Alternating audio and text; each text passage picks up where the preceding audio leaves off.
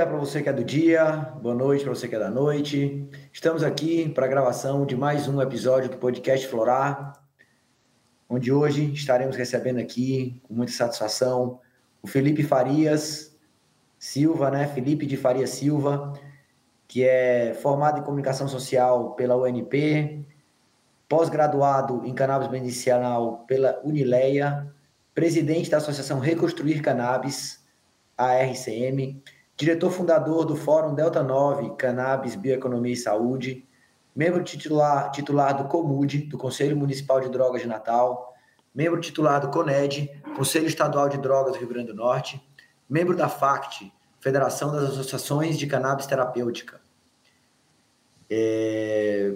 Bom, Felipe, você tem mais alguma coisa para adicionar aqui no, nessa breve apresentação? Oi, Carel. Tá ótimo é muito bom, na verdade, já estar tá aqui é, é, com vocês. É, esse é o que, o que a gente pode fazer hoje, né? Tá, tá, na atividade com a cannabis é a gente tem que se meter, né? Tem que estar tá em todos os órgãos possíveis para poder falar de um, de um tema tão importante que é esse. Perfeito. E hoje a gente também está aqui com a participação do Constantin Gerber, é, nosso pesquisador que está aqui desenvolvendo uma pesquisa para um edital que a associação foi contemplada. Constantin, dá um oi para o pessoal, se apresenta aí mais um pouco também. Oi, gente. Bom, estou aqui para fazer esse podcast junto com o Karel, porque a gente foi selecionado para escrever um artigo e nossa proposta é pesquisar associações do Nordeste e discutir um modelo regulatório. Então, a gente está procurando conversar com as associações para entender a realidade de cada associação e como é que está a realidade é, nos estados, né? A gente já conversou com Pernambuco, é, conversamos com Bahia, vamos conversar com Paraíba e agora vamos ter o prazer de conversar com Rio Grande do Norte. Perfeito. E, e é nesse ensejo, então, Felipe, que é aquela, eu gostaria de saber, assim, realmente, do começo, né? Como foi essa descoberta para você da cannabis medicinal, das utilizações terapêuticas e medicinais da cannabis? Fala um pouquinho como foi, assim, que tu entrou nesse universo. É, cara, tudo é culpa do neurocientista Siddhartha Ribeiro. Eu começo por aí. Porque a gente estava aqui em Natal, teve um evento que ele foi palestrar, um evento muito pequeno, poucas pessoas, é, só que foi uma palestra maravilhosa e as pessoas deveriam estar ouvindo aquilo ali. Principalmente que era contra, né, sobre, a, sobre o tema cannabis. Aí, nisso, eu e, e mais três colegas, a gente pensou e falou, olha, vamos fazer um evento para poder falar sobre cannabis, algo específico sobre isso, né? Montar um, um projeto com essa cara. É... E a gente começou a fazer o, o, Delta 9, o Fórum Delta 9, que era um evento em hotel, já para um, uma cara que quem fosse contra não se sentisse desconfortável, né? Que fosse um lugar mais neutro, vamos dizer assim. É, então a gente começou a trazer data, outros palestrantes para poder falar sobre esse assunto. E no meio disso tudo, um grande amigo meu, ele vendo esse movimento acontecer, ele já plantava para a mãe, né, que tem Parkinson, já fazia alguns anos que ele plantava para ela, e ele simplesmente falou, Felipe, eu, eu, eu já planto para minha mãe há cerca de sete anos, mais ou menos, e eu não quero ser preso fazer o remédio da minha mãe, e eu tô vendo que as coisas estão acontecendo, que as coisas plantam legalmente, né? E como é que a gente pode fazer sobre isso? Aí eu, poxa, vamos, vamos trabalhar, com certeza. A gente foi, se movimentou, conseguiu um apoio jurídico e a gente conseguiu o primeiro HC é, aqui para o estado do Rio Grande do Norte e o primeiro para Parkinson do Brasil, foi aqui. E em, em consequência disso, né, dessa divulgação, de, de, ter uma pessoa plantando em Natal e tudo mais, a, a mobilização social foi muito grande. Né? Todo mundo chegou, e aí, como é, que, como é que eu consigo? Como é que eu tenho acesso ao remédio de cannabis? Quem, quem fornece? Então, logo em seguida, a gente viu que era necessário abrir uma associação. Então, na época, eu e o Yogi, que, que é o filho da dona Márcia, a gente se preparou e resolvemos abrir uma associação, que foi a Reconstruir Cannabis, para poder atender esses pacientes, acolher esses pacientes que estavam em busca de uma terapia canabinoide. Então, começou a partir daí, né, desse movimento de entender, de divulgar a, a educação canábica, de trazer essa, essa promoção sobre tudo que envolve a cannabis, de um paciente que estava precisando e a população vendo que vendo que estava certo também querendo, né, uma demanda da população. E, e desde então a gente está nessa luta, desde 2017, né, quem está nessa luta, tentando fazer acontecer por aqui. Tá bom. E, e tem mais pacientes com, com habeas corpus na, na associação? É, a gente começou, no, nos primeiros anos era muito pequeno, era muito devagar, tinha cerca de, depois do primeiro, eu acho que teve uns cinco ou seis antes da pandemia, mais ou menos isso. E logo em seguida foi dando um boom de, de, de habeas corpus, né? E a Reconstruir mesmo, ela estava nesse processo de ajudar as pessoas a terem habeas corpus. Né? A gente falava para as pessoas que ó, quer plantar em casa legalmente, quer poder fazer seu próprio remédio, a Reconstruir, desde o começo, ela dava o suporte para o paciente cultivar em casa, então em, em escolher a genética para o paciente, já que cada genética tem, tem uma, uma indicação específica, né? se é mais THC, se é mais CBD, então ele vai ter, a, já entender sobre isso. Muito paciente não sabia cultivar, mas queria cultivar, então a gente já dava essa, essa assessoria de cultivo e de extração, né? E a gente conseguiu uma parceria com a universidade para poder fazer as análises, né? Então, todo paciente que cultivava legalmente, é, no seu HC, tinha a sentença falando para o paciente ir para o Instituto do Cérebro, para a FRN, enviar o lote e fazer essa análise. E o paciente sabia, o paciente e, e o médico acompanhava, a concentração de THC, CBD e CBN por, por miligrama. Né? Então, é, tudo isso foi fundamental para a gente poder ter mais pacientes plantando aqui no estado. Atualmente, aqui no, aqui no Rio Grande do Norte, nós temos cerca de 40 famílias que plantam legalmente. E a Reconstruir, ela, ela tem um acompanhamento mais, mais diário com cerca de 18 famílias, né? Que a gente está acompanhando quando tem praga, quando tem algum problema no cultivo e também na extração. Excelente. E aí vocês facilitam também os tratamentos? Tem médicos e médicas que são parceiros? Ou vocês promovem cursos? Como é que são as atividades aí da, da Reconstruir, além dessa desse monitoramento, desse apoio, desse acompanhamento a essas 18 famílias que plantam?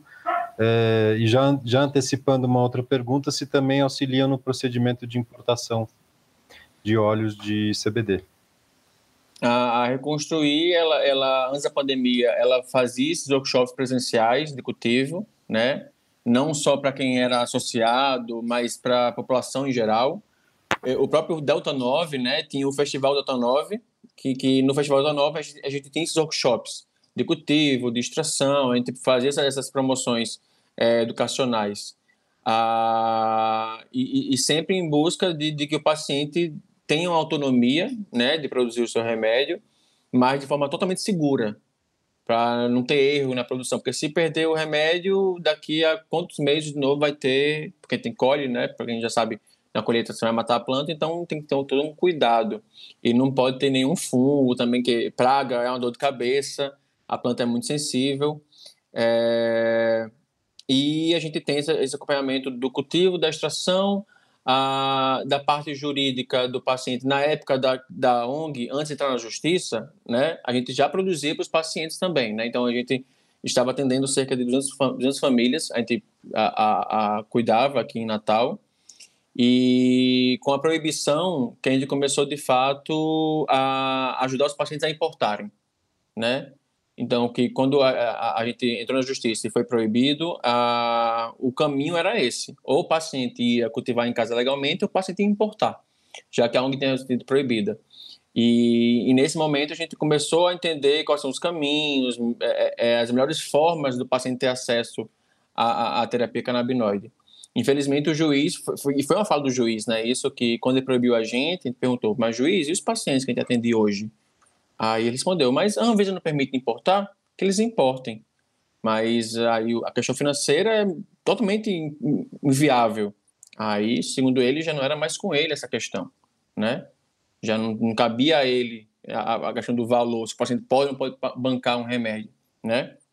Então, tudo isso é, a gente sabe que a proibição foi por uma questão pessoal do juiz, ideológica do juiz e não técnica, e a gente está recorrendo, né, para poder fazer que isso volte a ser uma realidade aqui no Natal.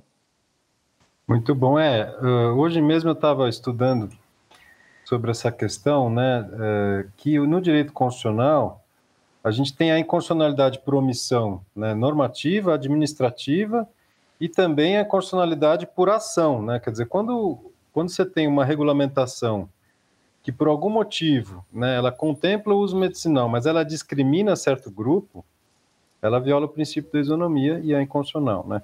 Quer dizer, então o juiz ele passa por cima disso e não quer saber está discriminando pessoas que não têm acesso, né? Exato. Bom, é, e esse é um argumento que acho que deve ser levado sempre em consideração, porque além dessa, dessa discussão da descriminalização, do autocultivo, por motivos de autonomia, privacidade, que eu acho que todos os HCs normalmente invocam isso, é, eu entendo que esse argumento da isonomia deve ser é, escancarado, porque é, o que a gente está falando é de acesso à saúde, né? E, e, de que um grupo privilegiado consegue importar, né? Algumas associações, como na Bahia, por exemplo, é, conseguem é, parcerias com empresas, conseguem um preço melhor, conseguem um preço é, competitivo até com, com o preço da, da, do óleo da Brás, né? Então, é, só que tem restrições também agora que a RDC não permite que associações importem, né? É, então, é só plano de saúde e hospital, né?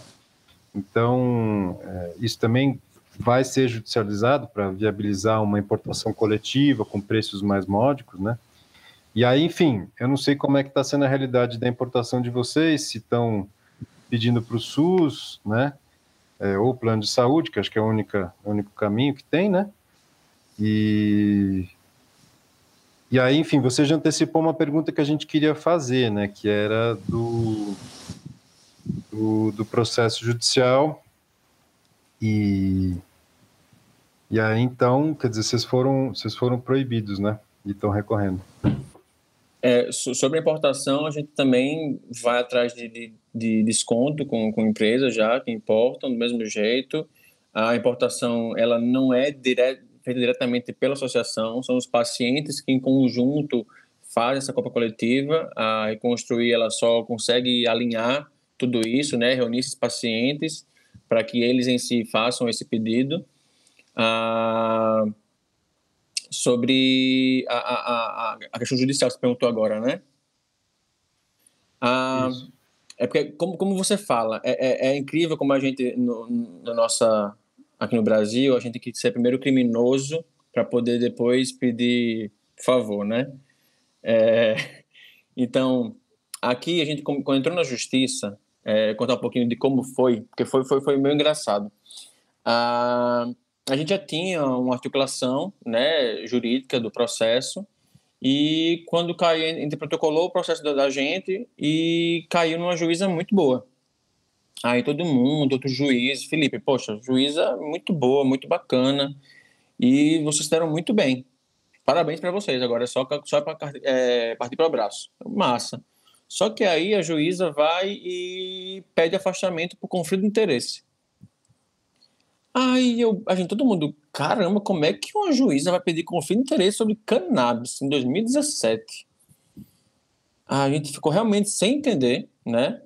É, mas aparentemente existia algum tipo de conflito com o Conselho de Medicina do Estado, entre a juíza e o Conselho, porque nós já temos um histórico não muito interessante com o Conselho aqui, que o Conselho já enviou nota para a clínica dizendo que se ela atendesse pacientes com, com para cannabis, iriam multar a clínica, né? Já, já houve em eventos que a gente promoveu pessoas da, do CRM é, levantando e dizendo quem prescrever aqui vai ser multado durante uma palestra sobre cannabis, né? É, então foi, foi muito complicado. A gente, a gente tem esse histórico antes de entrar na justiça. E mas nisso entrou para outro juiz, né? Caiu outro juiz e esse outro juiz ele foi realmente uma pessoa que não tinha o menor interesse sobre o assunto. Ele queria que esse assunto não caísse na mão dele, ele queria se afastar daquilo ali tudo que fosse possível. é, que em conversas que eu tive com o juiz, sem ser na audiência, né, mas conversas que eu tive com ele pessoalmente, eu, ele falava para mim, Felipe, você sabe, né, maconha destrói vidas. Ah, Vossa Excelência, gente está falando de um, uma terapia que o médico prescreve, a gente fornece o produto, que, um fitoterápico que o médico prescreveu. Não é maconha destrói vidas, pelo contrário, ela reconstrói vidas. A gente, a a, a gente fornece o que o médico pede. É, mas, continuando, parafraseando ele, ele dizia, né, na, na minha época também, quando eu era mais jovem, era que nem você, mas hoje eu sou conservador. Aí eu ficava me indagando esse tipo de, de, de, de fala, de pensamento totalmente imparcial numa ação judicial. Né? A gente cai de novo para isso. A imparcial, é, é, é, é uma ação totalmente imparcial que infelizmente não, não foi alvo de, de, de, de fazer que o processo mudasse de juiz, né? Mas o juiz solicitou que ele pediu novos documentos para reconstruir, ele pediu mais cartas assinadas com instituições, com universidade, tudo que ele pediu para atrasar a gente, a gente cumpriu, não teve problema, porque já tinha já isso já verbalmente, mas não tinha por escrito. Então a gente conseguiu fazer isso, quem esteve presente também na audiência foi o, o professor Siddhartha Ribeiro. Ele, ele falou com o juiz, só que o juiz meio que não queria ouvir Siddhartha, na verdade. É, ele, ele, se sentia superior ao Siddhartha, o juiz. Ele tinha um ego extremamente absurdo e grande. É, então foi complicado isso. A gente entregou todos os documentos necessários e o Ministério Público falou que, olha, a reconstruir, atender os pedidos da, da, do juiz e ela está apta. A gente, a gente apoia a reconstruir. A gente teve apoio né, do Ministério Público Federal.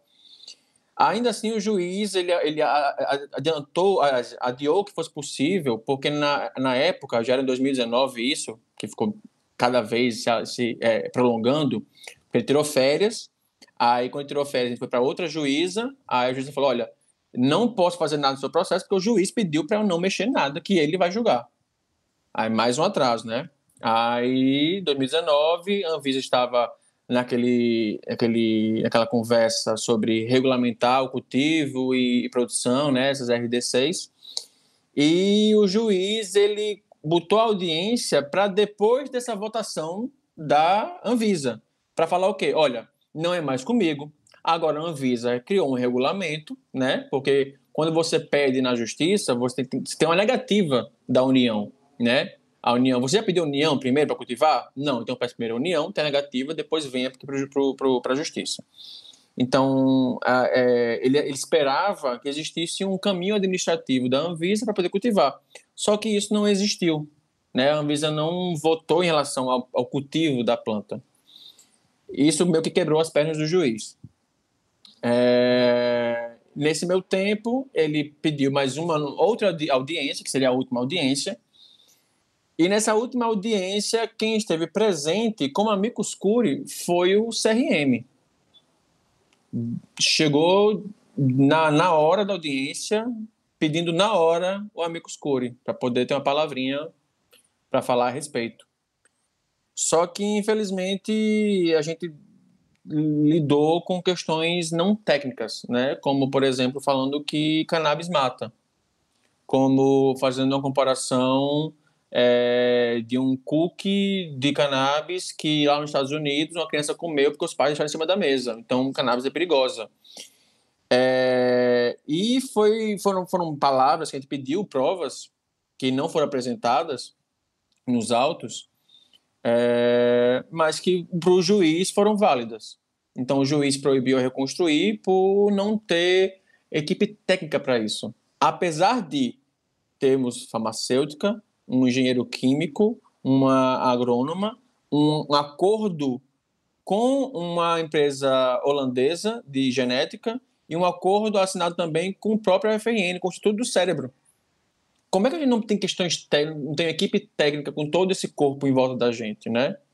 É... E nisso, pronto, o juiz negou, deu sentença negativa e a gente está recorrendo hoje no TRF, lá em Recife, onde um colegiado agora teria que dar uma decisão. Já desde 2019 que está no TRF e eles não ainda não deram nenhum parecer, ainda não foi para o Ministério Público também.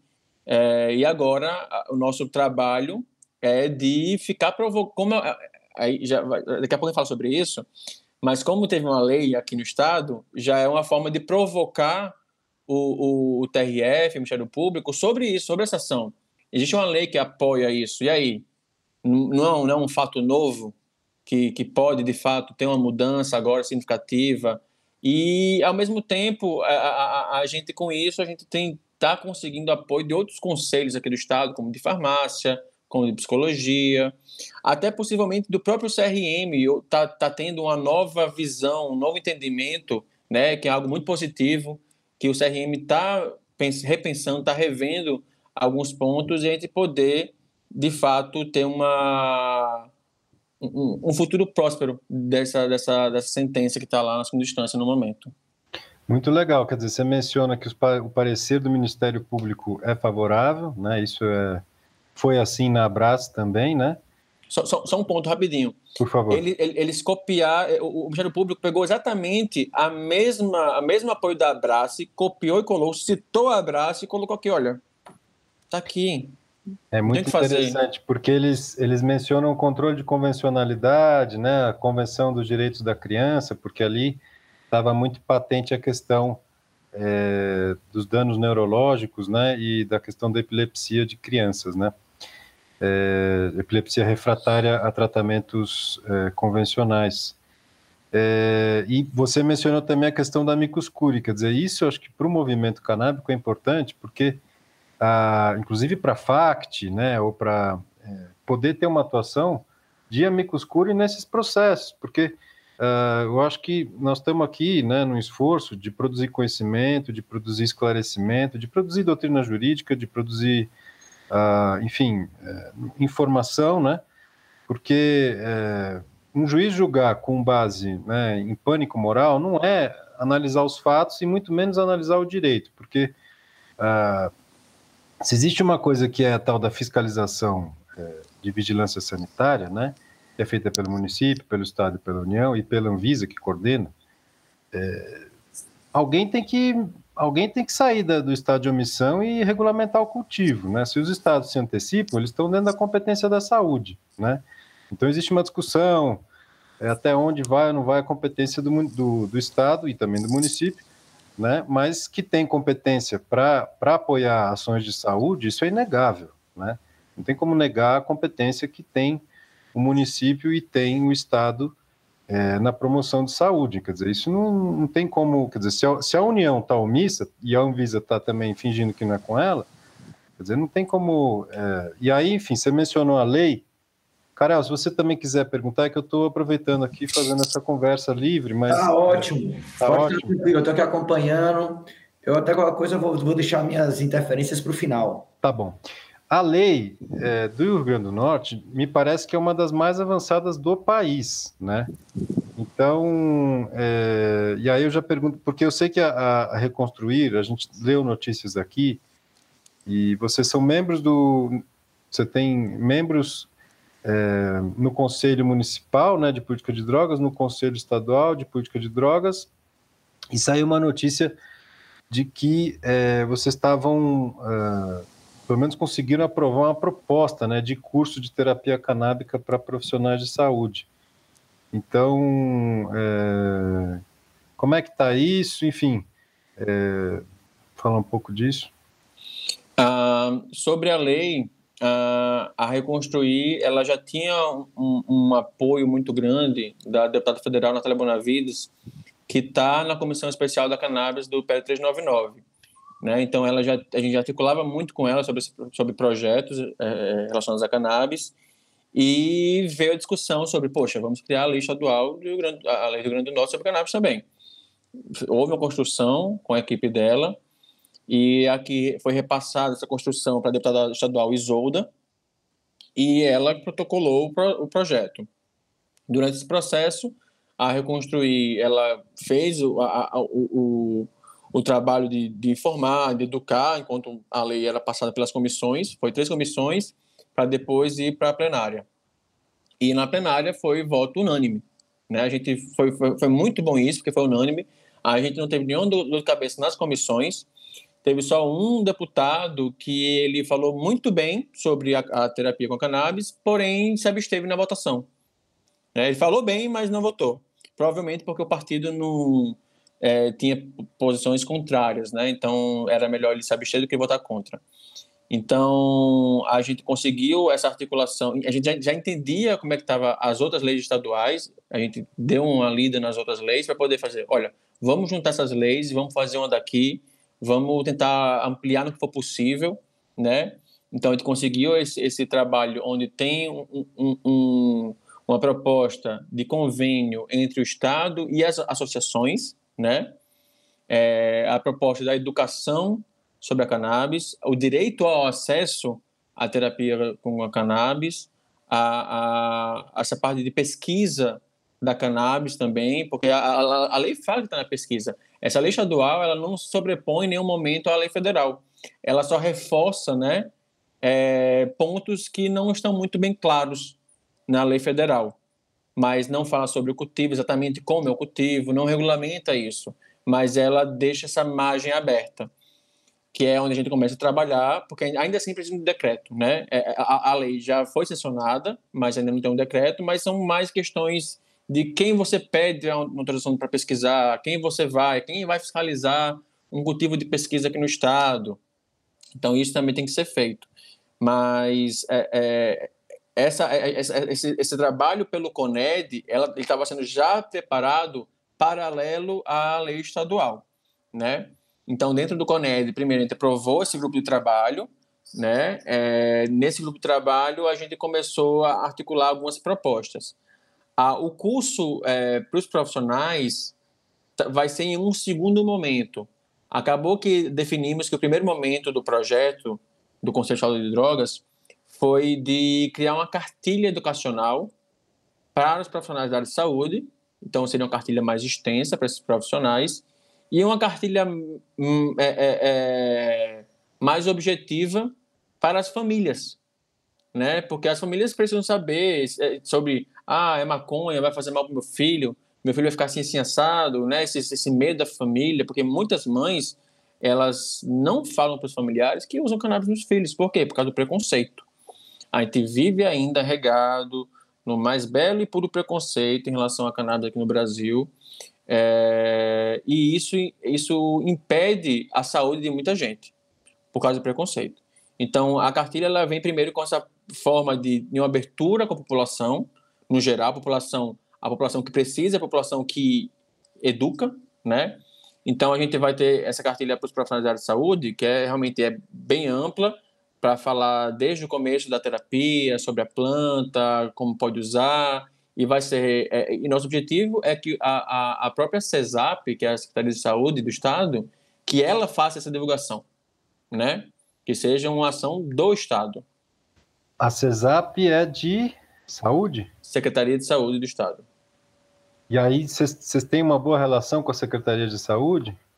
Ainda bem que temos. Ah, é, fomos, já, já tivemos algumas reuniões, é, houve uma ótima escuta deles, dizendo que estão abertos a isso, né, a propostas é, que apoiam. É, eles têm esse entendimento da, da, terapia que funciona, que, que é uma realidade, que não tem mais como negar, mas não existe uma preparação interna sobre isso. É, assim, eu, eu acredito que não existe essa, preparação. Mas. É, Muito bom. É, questão, porque, hum, por favor. A questão que, que fica muito mais fácil essa comunicação sobre isso, por exemplo, através de conselhos do próprio Estado. Através de uma simples ONG fazer o pedido, a gente faz o pedido através do Conselho Estadual de Drogas, né? Que, só para quem não sabe, para participar do Conselho de Drogas, houve um edital. Né? Nesse edital, tinha as pessoas, os, os, outros órgãos do Estado, outras secretarias, outros é, é, é, que já fazem parte do Estado mesmo, e a sociedade civil né, que tem o Conselho de Psicologia, tem o, tem o População de Rua, tem é, é, é, Conselho de... A, a, própria, o próprio PROERD está presente no, no CONED, né? A gente muito bom com o PROERD, a gente quer também um projeto junto com o PROERD sobre uma reeducação sobre as drogas. São vários trabalhos que a gente tem essa oportunidade de trabalhar. e de ser ouvido. Porque se fosse somente como ONG reconstruir, vindo, eu acho que seria muito mais difícil é, ser bem recebido assim. Muito interessante. É, eu, eu acho curioso porque a gente teve na, na conversa da Bahia também, eles também estão presentes nesses, no Conselho né, Estadual de, de Política de Drogas, o Conselho Municipal é, de Política de Drogas está para ser implementado lá em Salvador, Porém, Salvador conta com uma lei municipal de redução de danos. Né? Eu estava conversando é, que é, na área de dependência química né, existe um campo para cannabis medicinal que é justamente o tratamento, quer dizer, as pesquisas da, da Andrea Galassi, né, da UNB, uh, existe uma série de pesquisas que, que são conduzidas da potencialidade do uso do óleo de canabidiol para tratar é, dependência química, né? Quer dizer, essa parte toda que seria, digamos, o debate do CONED, né? Poderia também é, incorporar a cannabis medicinal por esse lado. Agora, é, não estou dizendo que é, que é, certo ou errado, né? É, eu, acho, acho, eu acho que é uma incidência importante, mas é, porque, assim, para o SUS, né, colocar na lista, né, seja de fitoterápicos ou de plantas medicinais ou de medicamentos né, registrados na Visa essenciais, é, na lista estadual, na lista municipal, né, na, nas tais relações né, que, que cada é, ente federado edita, né, a União também tem sua lista, né, é, tem que passar pelos tais conselhos né, de saúde, né, e então, vocês têm também alguma, alguma articulação com o Conselho de Saúde ou por enquanto só, só a Secretaria de Saúde?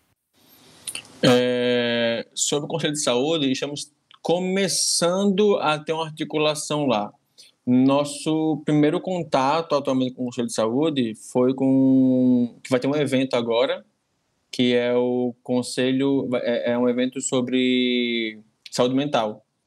Então, a gente entrou na comissão do evento de saúde mental pelo município. Né? Uhum. Então, a gente vai conseguir fazer parte desse projeto, vai conseguir colocar algumas palestras sobre cannabis nessa, nesse evento. E, aos poucos, a gente vai, vai esperar um novo edital também, porque, assim, um problema também é, é mais pessoas participando dos conselhos pela Reconstruir. A gente ainda, ainda tem uma, uma uma, uma escassez de algumas pessoas em, em, em, lugares específicos. Por exemplo, hoje eu faço parte, eu e o, e o diretor da Reconstruir, estamos tanto no CONED como no Comude.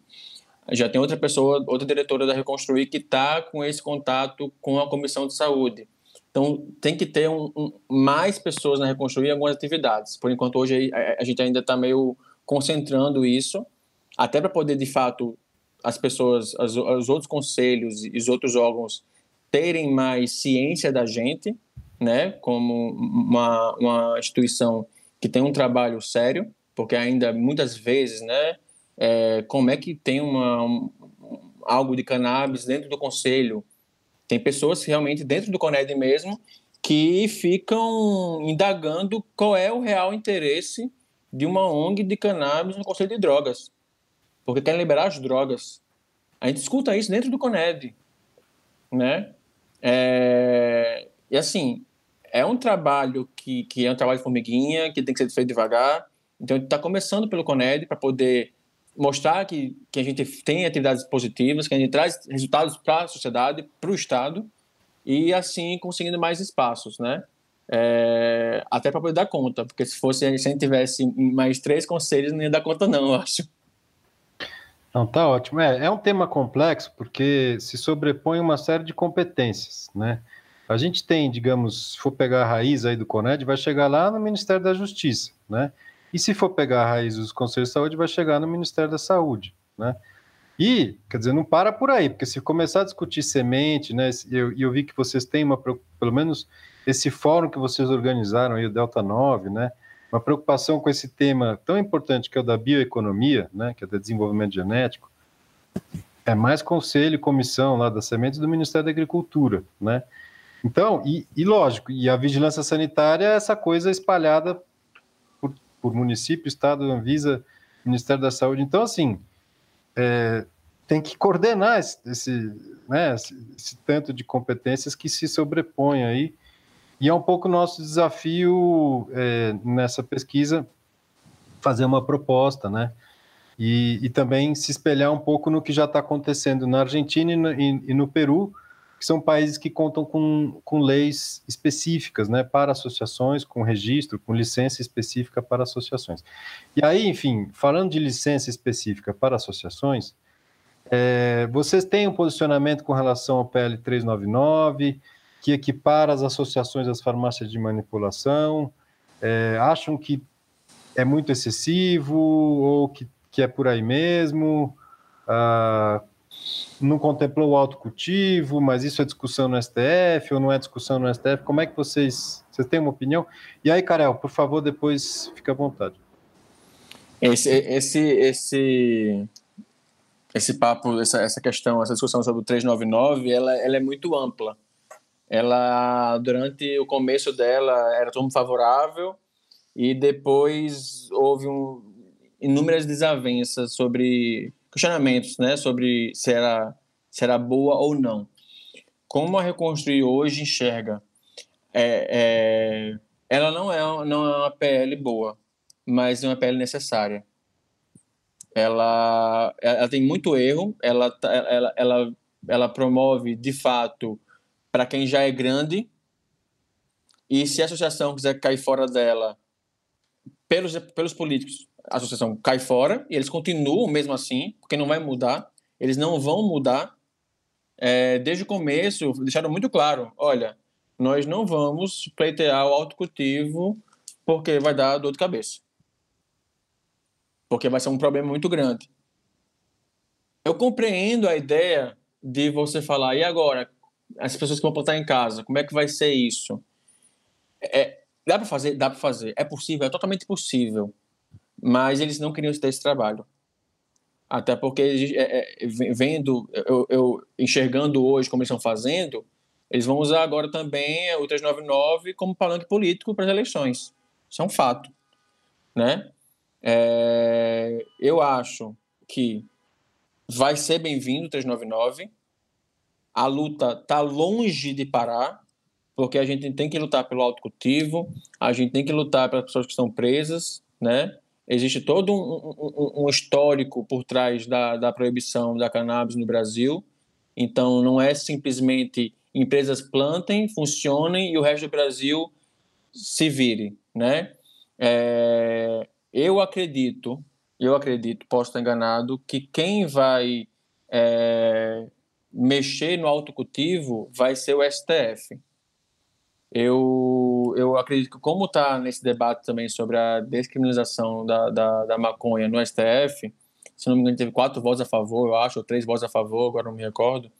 É, o que eu, supondo, né, suposição de Felipe, é, vai ter um número limite de porte, por exemplo, ah, 10 gramas é, você não é traficante, um exemplo, e você com seis pés em casa, você também não é traficante chutando um número, porque eles vão testar o um número, mas esse número vai ser referente ao quê, né?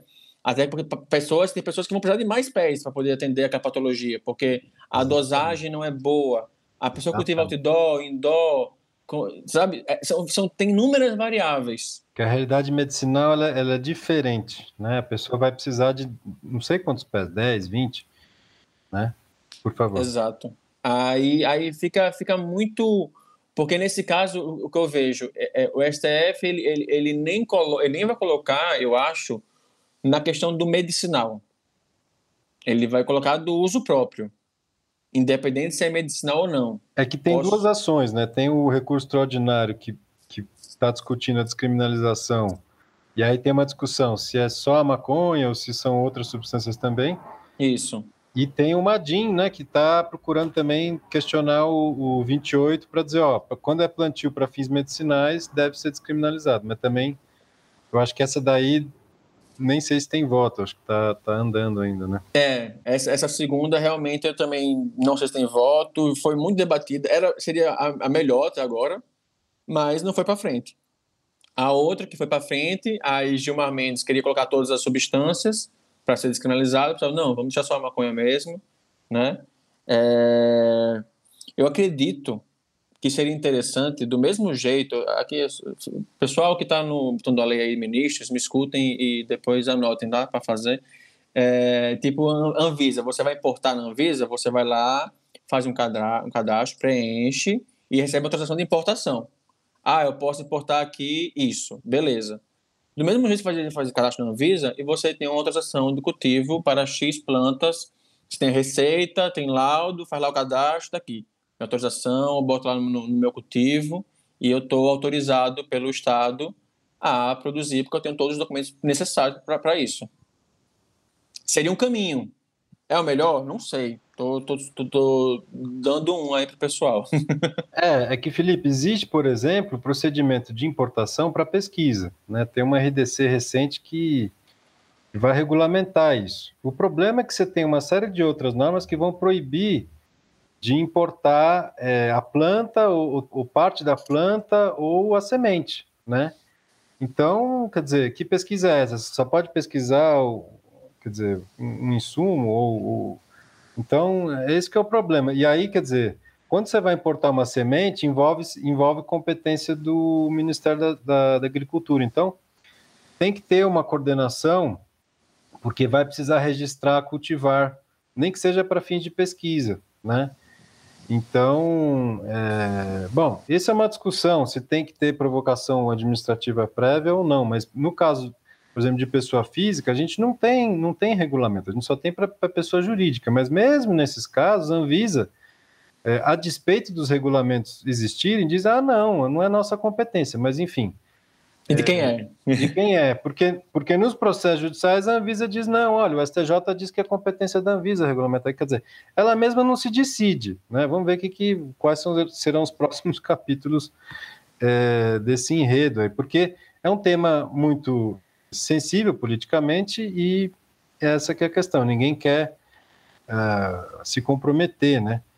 Uh, bom, mas tá bom. Da minha parte, eu acho que, eu acho que, enfim, você citou aí essa questão, por exemplo, do, de que vocês têm farmacêutico, né? Isso é um requisito, por exemplo, é, do, do, que já existe desde 99, que é, é uma portaria que está junto com a portaria 9 de, a 344 de 98, você tem a portaria 6 de 99, que vai dizer, ó, tem que ter um farmacêutico responsável.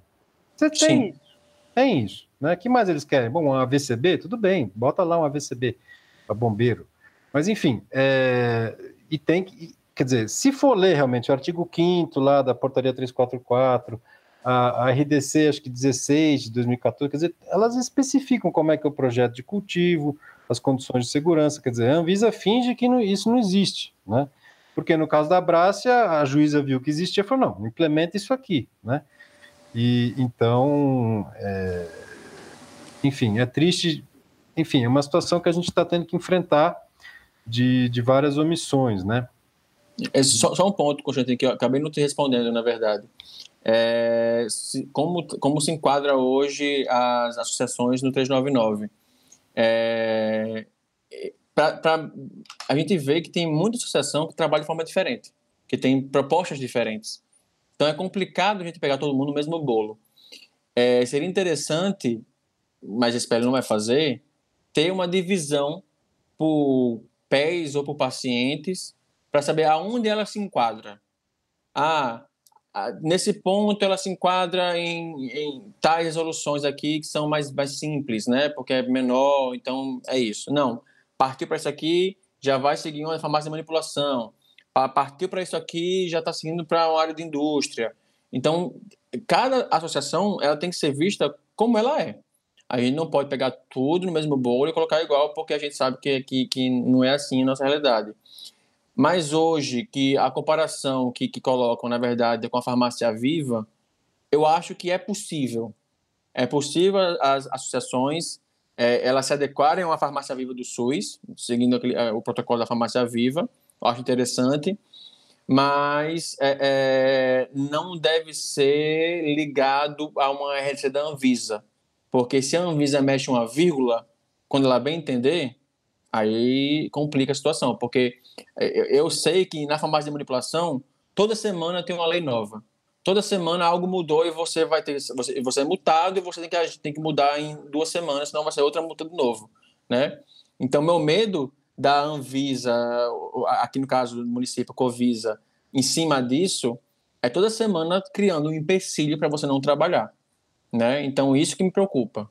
É, o, só, só, aproveitando o gancho, que realmente a gente. Bom, no direito administrativo, no direito constitucional, a gente tem aquela ideia de princípio da proporcionalidade. Quer dizer, qualquer excesso que não seja justificado para a finalidade da saúde, ele não. Quer dizer, está interferindo na autonomia da associação, né? É, e eu acho legal você falar isso, porque é justamente esse debate que a gente está fazendo, porque eu acho que tem um raciocínio que é da descriminalização, outro da regulamentação, e outro de uma regulamentação que seja proporcional, né? E aí, quer dizer, é... eu cheguei a escrever num artigo que o cultivo caseiro, ele é um remédio caseiro, quer dizer, a pessoa tem o direito de produzir o próprio maracujá, né? Não significa que ela vai fazer uma cápsula de maracujina, né, e vai vender por aí como se fosse fitoterápico. Eu acho que aí eu até entendo que vai incidir regras sanitárias quando for haver distribuição para terceiros. Mas se você tem uma autonomia entre associados, de uso compassivo, de, com base na compaixão, com base é, no acompanhamento médico, quer dizer, isso está dentro da autonomia, né? Então, assim, é, por isso que eu acho que a lei, a lei, de, a lei da, da, da Argentina é interessante, que ela permite até nove pés, né? Basta um acompanhamento médico, né?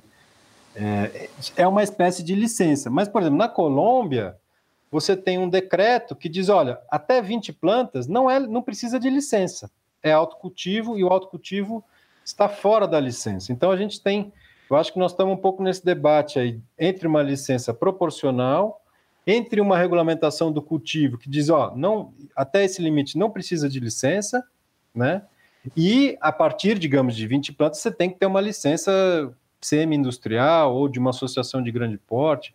Enfim, então, é, é mais ou menos essa ressonância aí dessa nossa conversa, porque é por aí que a nossa pesquisa está é, tá caminhando, né? Bom, eu acho que aí, enfim, é, é, essa coisa de associação pequena ou não, gente, como é que o Estado não fomenta e não cria edital para parceria, para colaboração, né? Pra, se, se, é falta de capacitação técnica que seja, digamos que não tivesse um farmacêutico, por que, que o Estado não fornece um farmacêutico? Por que, que a vigilância sanitária não se coloca não só nesse aspecto de fiscalização, mas de promoção, né?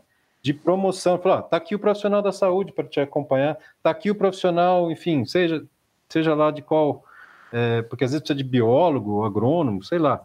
Enfim, é, tá aqui o, o funcionário da, da, agricultura, né? Quer dizer, por que, que o Estado não, não, não né? E acho que é interessante essa lei é, de ter orçamento, de ter, de ter edital para ter as parcerias e que e oxalá que a Associação Reconstruir Vida Longa para a Associação Reconstruir que ela possa contribuir aí na formação, na educação dos profissionais de saúde e também é, das famílias, né?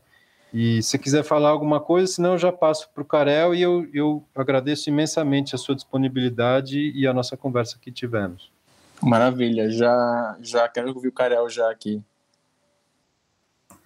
Bom, para mim é um prazer escutar em primeira mão essa conversa, né? Ainda mais porque é isso que me faz ver que a gente, como Florar, tenta atingir esse objetivo de disseminar informação né, com qualidade e, de preferência, mostrando o lado das pessoas que estão, neste momento, atuando nessa luta, nessa frente pela regulamentação, dos usos medicinais da cannabis, pela descriminalização do uso e do cultivo residencial, né? Então, eu fico muito feliz de estar escutando e, ao mesmo tempo, Felipe, de ver como a, a gente tem caminhado, porque estava que recordando, acho que a primeira vez que eu escutei falar da Delta 9 foi quando o Thomas, da Abracan, que se estiver escutando, deixa até um abraço, foi visitar, foi, foi visitar, foi no, no primeiro congresso de vocês e a gente até conversou em alguma outra, em alguma outra situação, sabe? Acho, acho que até talvez você foi em Fortaleza também, não foi? Em Fortaleza, não, Fortaleza não consegui ainda não. Mas enfim. Mas, mas o Thomas veio para cá, eu lembro, eu lembro sim. Né? E, e ver como, por exemplo, a, a luta lá no Ceará em Fortaleza também vai, vai, vai pelo mesmo caminho da Secretaria de Saúde do Estado, em busca de uma legislação estadual, no fomento de legislações municipais, né, como essa questão do, do dia, pelo reconhecimento dos usos medicinais da cannabis, para estimular que existam atividades para falar sobre isso, formação para a rede pública de profissionais, né? Forma mesmo da gente poder levar o conhecimento e a informação às pessoas que estão aí atuando na linha de frente, né, da saúde, e que ao invés de utilizar mais uma ferramenta terapêutica que pode estar ao alcance de todos, fica restrito e refém a utilizar medicamentos alopáticos que têm um alto custo para o Estado, que tem um impacto na saúde da pessoa, que muitas vezes gera uma dependência em outros medicamentos por conta de outro medicamento. Então, eu acho realmente um, algo que é lamentável essa falta de visão mesmo desse, dessa possibilidade do uso medicinal da cannabis e reconhecer esse, esse momento que estamos mesmo passando dessa luta, sabe, Felipe? Aí em Fortaleza a gente está tá no mesmo jeito, mas por algum motivo nossa classe política não entrou, tem receio de entrar na luta, apesar de a gente ter tido um, um, um projeto de lei municipal protocolado na Câmara dos Vereadores de Fortaleza nesse aspecto do dia, municipal, não houveram mais outras tramitações até o momento. Na esfera estadual, fizemos um projeto até que o Constantin também tem participado bastante, intensamente das discussões, sendo que a, a, a, um deputado, é, na verdade, ele estava de suplente, que era o Guilherme Sampaio, e agora voltou a ser vereador, porque o outro deputado estadual do PT reassumiu, sendo que ao mesmo tempo a discussão também não foi para frente. Parece que na classe política cearense houve um maior receio do que aí no Rio Grande do Norte, o que eu, eu fico muito feliz, que sirva de exemplo o que está acontecendo aí para os nossos políticos aqui, né? Então, na, a minha fala é mais nesse sentido mesmo, de, de compartilhar esse momento que a gente está vivendo, as similaridades, de ver realmente, ao mesmo tempo, como vocês conseguiram avançar muito mais do que a gente aqui no Ceará, apesar dos esforços semelhantes, né? E, e é isso, deixar claro que também a gente está aqui para ter uma conversa, sabe? A gente saber mais, poder expor para as pessoas o que está acontecendo, deixar esse, esse registro, que querendo ou não, isso é um registro que a gente está fazendo, para que possa servir no futuro para as pessoas verem, nossa, a, a, em 2022 as pessoas estavam discutindo o uso medicinal da cannabis, sabe? Algo que eu tomara que muito em breve seja superado esse preconceito, né, Felipe? que, é, que, é que você acha assim dessa, dessa linha, né? a gente vê que ao longo dos anos está é, muito mais fácil essa luta. Assim, mas ainda ainda é difícil, mas era muito mais difícil há uns cinco anos atrás, eu acho. Falar sobre o tema cannabis era complicado. Hoje a gente vê, por exemplo, a Florar conseguindo aprovar edital com projetos que tem, tem relação com cannabis. Acho que antigamente será que seria aprovado? O entendimento sobre a cannabis ele, ele é outro hoje. A gente tem ainda uma população, uma, uma, classe médica que não trabalha com cannabis, que, que ela evita trabalhar com cannabis. É, acho que é, um, é 1% mais ou menos, se não me engano, que hoje prescreve, né? Então, a, as associações do Brasil, eu, eu vejo como esse dever de estar à frente disso, de estar à frente de educar, de estar à frente de, promo, é, de ter essa promoção de saúde, porque até o 399, na verdade, quem seria o 399 se não fosse as mães e as associações lutando, trabalhando, botando a cara a tapa, gente sendo presa. A gente tem, tem, tem, tem jardineiro preso aí, né? Porque fazia remédio. É, é absurdo a gente estar tá em pleno 2022, o mundo todo andando e a cannabis ainda é um tema espinhoso, onde você é facilmente achado como criminoso. É, eu acho que o trabalho que a Fora vem fazendo, junto com as associações, esse trabalho de pesquisa agora para entender o Nordeste, eu acho maravilhoso. É, eu vejo muito que o Nordeste é um pouco do berço da cannabis, é, aqui no Brasil, né? A gente entende como muita coisa começou por aqui. Isso é muito bacana, é muito bonito. É, o Nordeste já tem esse histórico de resistência, né? A cannabis veio para mostrar que é mais uma para resistir. E acredito que, que, na verdade, assim, hoje a pergunta, né, né, será que vai regulamentar? Será que vai autorizar? Será que vai poder? A pergunta hoje é quando vai, né? Quando a gente vai conseguir fazer isso? Como a gente vai conseguir fazer isso? É... E assim, a gente tem que provocar todo mundo. A gente, por, por exemplo, a, a Reconstruir está já se mobilizando também para fazer uma provocação junto à PGE, a Procuradoria Geral do Estado, a respeito do tema. Então, esse, esse debate não pode ficar mais somente entre a população. Aí não pode esperar que, que venha alguma coisa e aconteça. Aí não pode esperar a boa vontade do político chegar lá e falar, ah, vamos fazer uma lei para você. Não. Ou a gente se mobiliza, ou as coisas não andam. É, então, o, que eu, o que eu acho é que, de fato, as coisas estão andando, mas se não for, se não, se não for a associação é, no Brasil colocando a cara a tapa e fazendo acontecer, vai demorar mais. Com, com certeza. E, e, é isso que eu vejo. Os avanços são nítidos mesmo. Apesar da gente no Ceará não ter emplacado a lei, a gente tem feito a discussão no nível dos conselhos de saúde do Estado, sempre de forma muito receptiva. O tema, as pessoas estão curiosas, elas estão querendo saber mais sabe? Geralmente, quando elas fazem uso por conta de necessidade particular ou necessidade de um familiar e constatam os benefícios realmente aquele óleo feito com o CBD ou THC ou outros canabinoides pode trazer para a qualidade de vida pra, da, da pessoa ou do ente querido, é, não tem muito o que discutir, é algo que é notável, né? A mudança e os benefícios. E uma das coisas que eu, que eu, que eu vejo nesse momento realmente, como você bem falou, que tem várias pessoas presas, né, e outras pessoas que sofrem perseguição por conta dessa forma que a planta é vista, né, e, e desses preconceitos.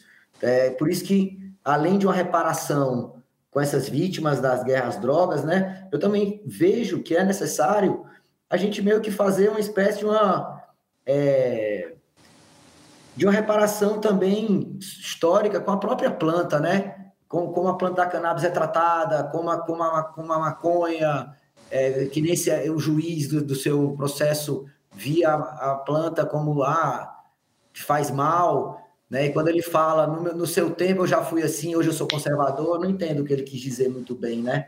Mas é, eu acho que ele está equivocado e ele precisa ser esclarecido, né? Eu, eu tomara que pelo menos com o processo ele possa estudar e um dia que, uma, que, ele, que necessidade, ou que uma pessoa que ele conheça tenha, que ele pelo menos saiba que isso é uma via de tratamento. Né? E que ele possa, talvez, um dia ver como ele errou de não entender isso nesse momento da vida dele, sabe? E essa, essa retratação com a, com a planta é exatamente porque, por conta desse tipo de preconceito, esse, esse tipo de atitude que tem de pensar, ah, faz mal. É, faz mal, o álcool faz mal, o café faz mal, sabe? Eu, eu, tenho, eu tenho às vezes um pouco de crise de gastrite, se eu tomar muito café, eu, eu fico passando mal, eu vomito, então, enfim, é, são substâncias, né? Talvez o que a gente tem que ter mesmo é a luz do, do conhecimento, os esclarecimentos, buscar esses profissionais que estão trabalhando com a cannabis, como o Cidata Ribeiro, o pessoal do Instituto Cérebro, né? E chegar nas associações mesmo, para poder fazer essa militância, essa esse advocacy, né, como, como preferir, para fazer que esse tema caminhe e que a gente possa, sim, ter acesso a essa via de tratamento de uma forma autônoma e não como a última via de tratamento, como às vezes algumas, algumas, alguns juízes querem impor, ah, não, peraí, isso tem que ser a última via, já tentou isso, já tentou aquilo.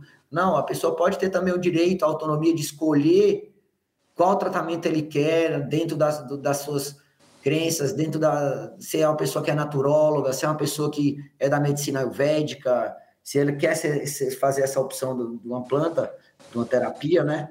Eu acho que tem que ser respeitada e o Estado, na linha do que o Constantin tem pesquisado, né? E eu sempre, sempre temos aqui conversado, O dever dele é entender essa realidade, essa mudança que a sociedade brasileira está agora passando e criar condições para que isso possa ser feito de uma maneira segura, de uma maneira atendendo certos, certos parâmetros, talvez, ou como, como a Colômbia, de uma forma muito pioneira, fez. Olha, até 20 plantas está é, é, tá dentro do, da opção da pessoa e ela pode até fazer o que quiser com essas 20 plantas. Acima disso aí tem que pedir licenças, que eu acho perfeito, sabe? A gente teve conversas com outros empreendedores, Felipe, uma empresa, que iam nessa linha, olha, a gente quer empreender com cannabis, o que, é que a gente pode fazer? A gente tem que fazer alguma coisa. Então, eles estão atuando, estão lá junto da Fiocruz, estão junto de órgãos, de médicos, fazendo o que pode ser feito. Então, eu fico feliz de estar conversando com você, Felipe, escutar também aqui toda essa, essa, essa conversa que teve hoje e saber que estamos juntos participando desse momento histórico. E, e é, cara, uma coisa que você falou agora há pouco que me lembra muito bem aqui do Estado, que é de, de, de desse, dessa questão histórica com a planta em si, que é o caso de Cruzeta. Eu não sei quem está aqui nos ouvindo já ouviu o caso de Cruzeta, mas quem está aqui ouvindo depois vai no YouTube e coloca lá Cruzeta Liamba que as pessoas plantavam, na, tinha na praça, crescia maconha na praça, crescia na frente do cemitério, crescia perto da prefeitura, é, tinha cerca de, acho que eram 15, 15 famílias, eram 20 famílias que plantavam em casa, a maioria de 50 anos para cima, fazia chá, fazia pasta para botar na pele, é, é, é, fazia diversos usos terapêuticos, né? Tipo, era dor de dentro, de barriga, para queimadura. E eles não viam aquilo ali como a maconha, como a erva que é proibida. Até chegar um delegado que viu aquilo ali e falou: Isso aqui é maconha, não pode. Aí foram fazer uma varredura todo o município, sabe que estava plantando, e de repente, poxa, tiraram meu remédio. Do nada, eu, eu uso aqui durante anos, a, a sociedade viveu, não existe um, um, índice de tráfico naquela cidade, não existe essa questão de, de crime com as drogas naquela cidade, mas para aquele delegado especificamente, aquilo ali era um perigo gigante, um crime absurdo. Então, poxa, essa, essa população ficou sem uma terapia que fazia parte da cultura da população, na verdade. Garrafada para reumatismo, né? É. Era cultural. E como é que pode? Como é que a gente vai falar que, que aquela cultura agora é um crime, de repente? Eu, eu lembro muito bem. Assim, a, a, as pessoas, quem, quem já, já deu um, entendeu a história da cannabis, lembra que a, que a proibição nunca foi por causa da, do perigo da maconha, que ela faz mal ou não. Nunca houve esse debate. O debate que tinha era tem é, preto envolvido, né? Porque vamos, vamos proibir porque tem uma referência com a descendência africana, né? Então, na, no jornal, era o quê? Era veneno africano no jornal. Esse é, era o assunto. Esse era o perigo. Não era porque fazia mal ou fazia bem. Vendia na farmácia como cigarros índios. Então, hoje a gente está colhendo a, a, a, o perigo da proibição. Hoje a gente, a gente viu o que deu errado, uma, parte, uma parte da população que cresceu acreditando nisso ali, ela persiste nesse erro, e outra parte viu, olha, isso que deu errado, vamos refazer, porque tá, não está dando certo mais. Só que até quando a gente vai ficar nesse debate que não leva a nada? Até quando as pessoas vão entender que não, não foi, não é porque Ainda, ainda hoje a gente sabe que as pessoas acham que maconha queima neurônio. A gente sabe que médico ainda acha que maconha queima neurônio. A gente sabe, a gente escuta médico falando que maconha mata, né? Então, poxa, tem algo de errado nisso. E a gente vai cair na mesma que é o quê? É uma reforma educacional uh, aqui no Brasil. Não só sobre a cannabis, no geral. Mas a cannabis é evidente. É evidente que tem uma reforma educacional. E, assim, o primeiro passo, né, que a Reconstruir faz aqui, que foi o que a gente falou no começo, foi de ter, começar a voltar a educar a população sobre o que é cannabis. O que é? Faz bem? Faz bem. Para quem? Faz mal? Faz mal. Para quem? Como vai ser usado? Assim, assim, assado. Então a gente tem que voltar para isso, tem que voltar para o beabá, fazer o beabá da cannabis e, e seguir em frente. Com certeza. É, é, essa luta é contra o preconceito mesmo, no primeiro momento, sabe? É, esclarecer as pessoas, falar, olha, tudo bem, você foi enganado, fake news não é algo novo, fake news é algo que está por aí, acho que desde que existe a mídia. né? O jornal, sempre informação é poder.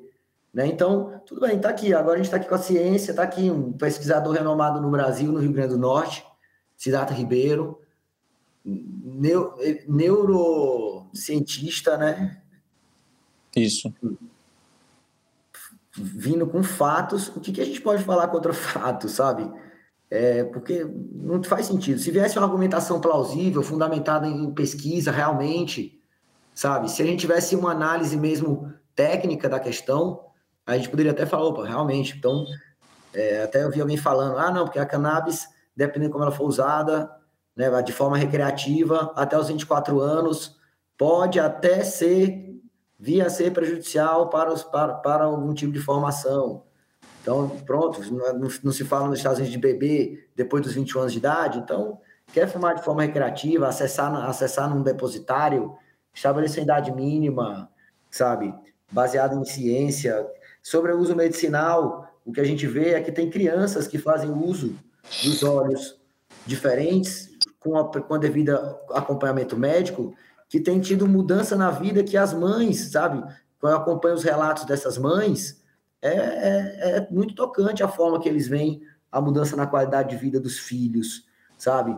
O desmame de remédios alopáticos, é, estados, eu vi que eu vi que pais de crianças que têm paralisia, paralisia infantil é, relatando que viam os olhos daquela criança que estava antes todo tempo dopada de remédio pela primeira vez tendo vida no olhar, sabe? Então, eu, eu fico sem palavras mesmo. Eu acho que a realidade ela tem que ser amparada pelo Estado.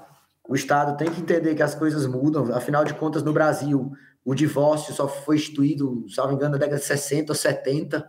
E há quanto tempo as pessoas já não se separavam, né? Então, eu acho que está na hora da gente entender que é isso. A gente estava com uma visão sobre, sobre esses usos dessa planta equivocada e que está na hora da gente, humildemente, reconhecer e mudar essa realidade para evitar que tudo isso fique sobrando para os jovens que estão na periferia, de forma já excluída, sejam as principais vítimas dessa política né, de guerra que a gente vive aqui no Brasil. A gente vê a guerra na Ucrânia agora, e às vezes esquece que aqui no Brasil a gente tem uma guerra diária que morre centenas de pessoas. E, e o Estado parece que segue contribuindo com essa guerra e segue financiando as, uma, uma polícia extremamente armada extremamente coercitiva, né? Então, o que é que a gente quer para o nosso país, o que é que a gente quer para o nosso futuro? E eu, eu vejo que por aqui minhas contribuições eram mesmo essas de compartilhar as semelhanças das realidades, compartilhar um pouco do que, é que a gente também tem visto, né, enquanto florar, nossa, essa luta também de achar uma forma dentro da legalidade que a gente possa também atender essa demanda dos pacientes que nos procuram, né? Então, eu, agradeço demais, Felipe, essa oportunidade. A gente está finalmente se conhecendo melhor. E agradeço mais uma vez ao Constantin, à Júlia, toda a equipe que está fazendo esse, esse projeto ser possível. E se você tiver mais algumas palavras, já te deixo à vontade para essas considerações finais. Constantin também na sequência. Na verdade, só agradecer pelo convite. É muito bom poder trocar experiência com vocês.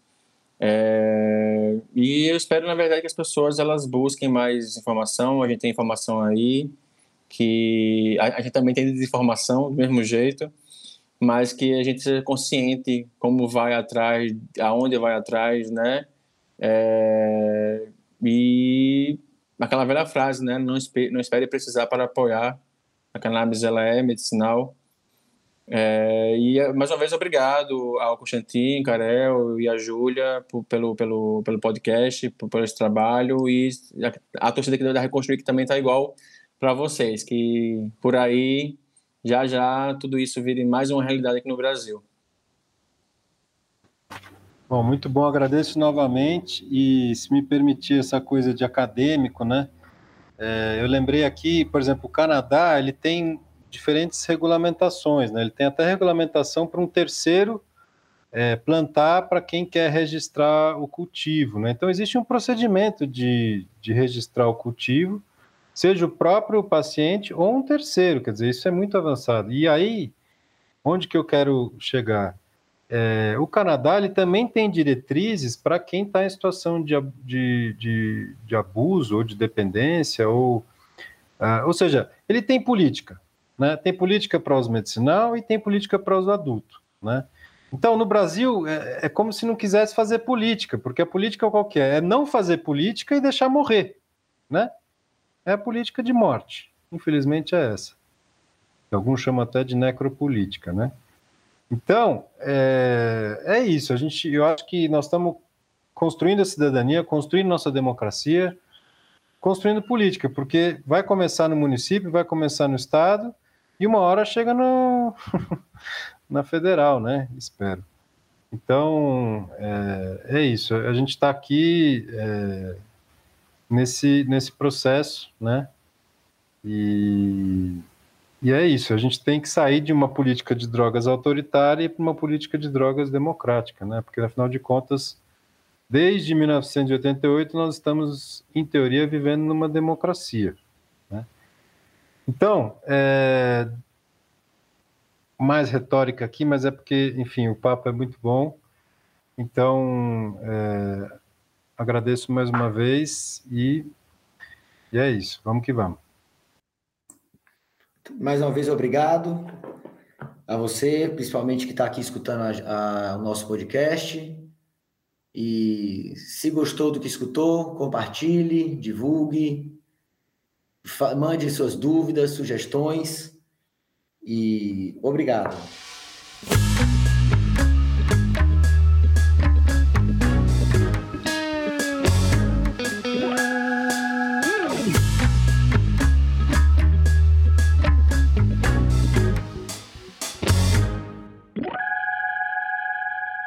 Este episódio foi elaborado com a participação exclusiva da Associação Florar e Produtora Lagarta Azul, não podendo, em caso algum, considerar-se que reflete a posição da Caritas brasileira, do Elo e da União Europeia.